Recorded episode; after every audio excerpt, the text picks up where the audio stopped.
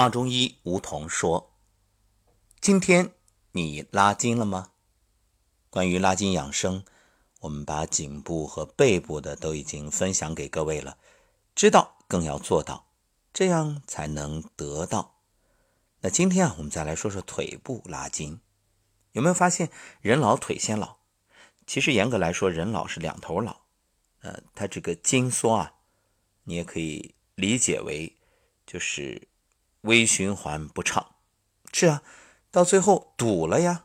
你看，这头的堵，老年痴呆；这腿脚的堵，那就是行动不便。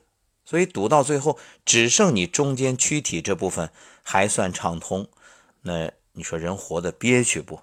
啊，又不能思考，又不能自由，就是这行动与思想都不能自由了。那活着也只能算是行尸走肉、苟延残喘。所以腿部拉筋啊，可以保证你哎想去哪儿就去哪儿。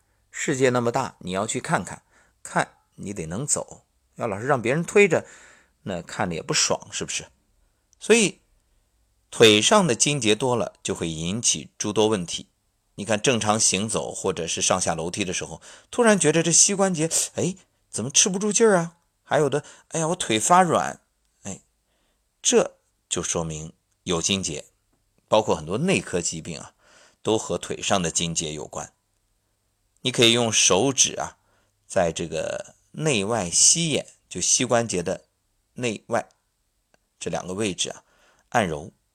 如果有咕噜咕噜的感觉，或者说膝关节劳累之后有疼痛感，这就说明膝盖有筋结。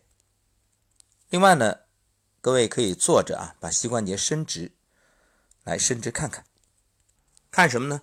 看这个膝关节旁边有膝眼凹进去的地方啊。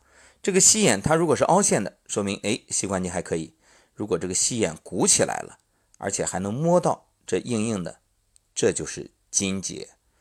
如果你按下去还有点疼的话，说明你膝关节退化的比较严重。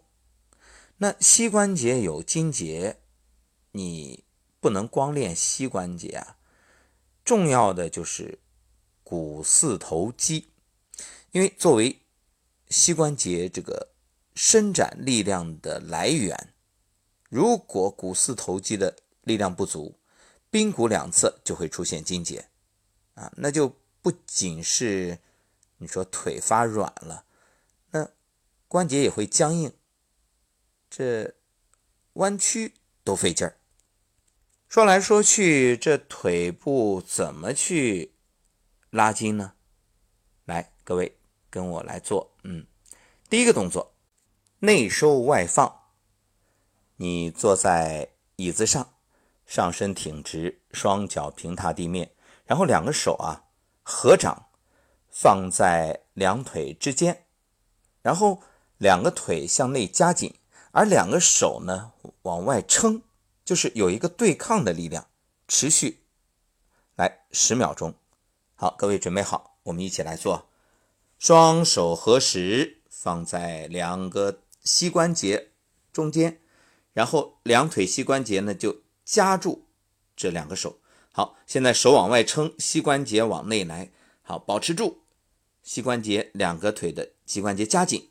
好，一、二、三、四、六、七、八、九、十，好，非常好。现在两个手呢往外扶着这个大腿膝关节的外侧，就是反过来了。这两腿呢往外顶，然后两个手啊往内推，就是和这个膝关节形成一种反作用力。来，准备，我们倒过来计时啊，开始，十、九、八。七、六、五、四、三、二、一，非常好。这样呢，就是内收外放算一组，持续做多少呢？啊，不要多，咱们就先做十组就可以。当然，我就不带着各位练了，因为我还要说下面的动作，你只要动作学会就行了。来，第二个动作叫双足静力。就是竞争的意思，也还是坐着。这个椅子啊，最好有把手的那一种，两个手扶着把手，保持身体平衡，然后两腿向前伸，伸出去之后，哎，你现在来跟我一起做，左腿在上，右腿在下啊，两腿就是这种啊上下压着，然后呢，左腿往下压，右腿往上提，就两个腿它也是形成一个反作用力，就是右腿要抬起来，左腿就压着你不让你抬起来。好，准备开始，一啊十。九八七六五四三二一，很好。反过来，嗯右腿放到上面，左腿在下面。对，左腿往上顶，右腿往下压。开始，十九八七六五四三二一，非常好。也是做十组啊，就这样一左一右算一组。呃，第三个动作，点按。来散筋结，就是你用手指啊，可以用这个大拇指在内外膝眼去按揉。如果说哎有咕噜咕噜的感觉，没有更好，有这就是在散你的筋结。那大家也可以用这个大拇指和食指，如果有力量的话，就直接一起来揉了。来放在这个膝关节两侧，来揉揉揉。还有一点啊，就是中老年人经常会抽筋儿，就是腿啊，这晚上睡着觉，哎呀，抽筋儿抽筋儿，特别难受。很多人以为这是要补钙，其实筋筋和哪儿有关？和肝有关呀，肝主筋，所以这筋啊和你的情绪啊，包括我们前面所说筋结，它都有关系。那抽筋的时候怎么办呢？来，各位，大家知道，一个是我们这个。脚背绷直，拉伸拉伸拉伸拉伸，哎，这可缓解。还有一个办法，就是用手把这个筋结给揉散。你比如说右腿突然出现这种抽筋儿，也就是痉挛，痉挛呢，那你就坐起来去找找这个抽筋儿附近，有筋结，然后就去按揉。如果你说我坐不起来，手都够不着，那你就用另外一个脚的。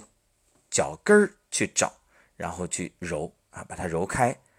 嗯，如果身边有亲人帮助，那更好。我们常听到这样一句说法，就是通经活络，舒筋散结。哎，你看，这就是要把你的筋结给揉散、揉开。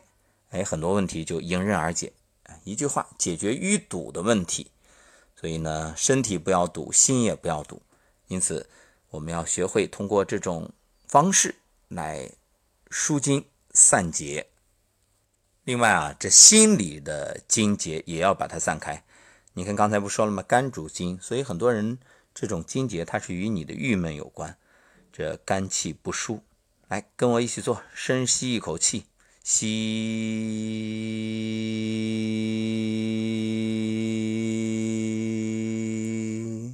然后长长出一口气，把胸中的这个气全出去，呼，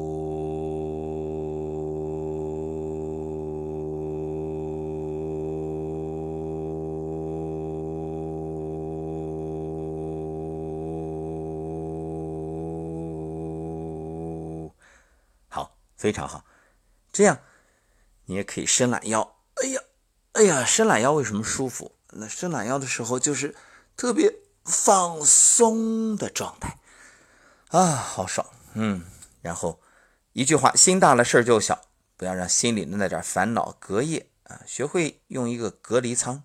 今天早晨我在幸福村讲课的时候还特别说到这一点。你看，我们身体有凝血因子，对不对？所谓凝血因子啊，就是你看伤口，比如皮肤上破了，它不可能血流不止，那就麻烦了。那凝血因子呢，就是血液它需要凝固。那在血管出血的时候啊，凝血因子被激活，和血小板一起粘连，然后呢去补上血管壁的漏口，就是它就像一个这个工程师，这边一出现漏，赶紧去堵漏。那这样呢就可以帮助身体哦，那我的血液不会。流失过多，不然的话你就失血而死了。所以心里也需要这样的因子，能帮你在生气的时候及时的把这种内心的缺口、伤口给补上，那就不会啊说一而再、再而三的自我伤害了。你看很多生气。气你的人都走了，你还在气个不停；气你的人都忘了，你还反复的想起自我惩罚。所以人们说生气愚蠢啊，拿别人的错误惩罚自己，值吗？